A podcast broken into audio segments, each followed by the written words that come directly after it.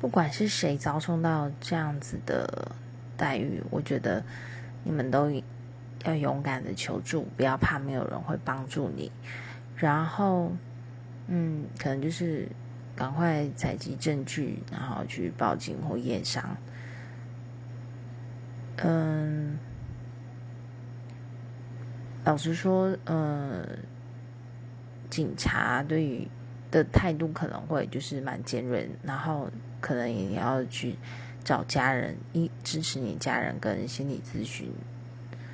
对，因为就是如果你想要告侵犯你的那个人，你必须要有很强的那个心理后盾。但是，就是希望大家都能够勇敢求助，然后好好保护自己。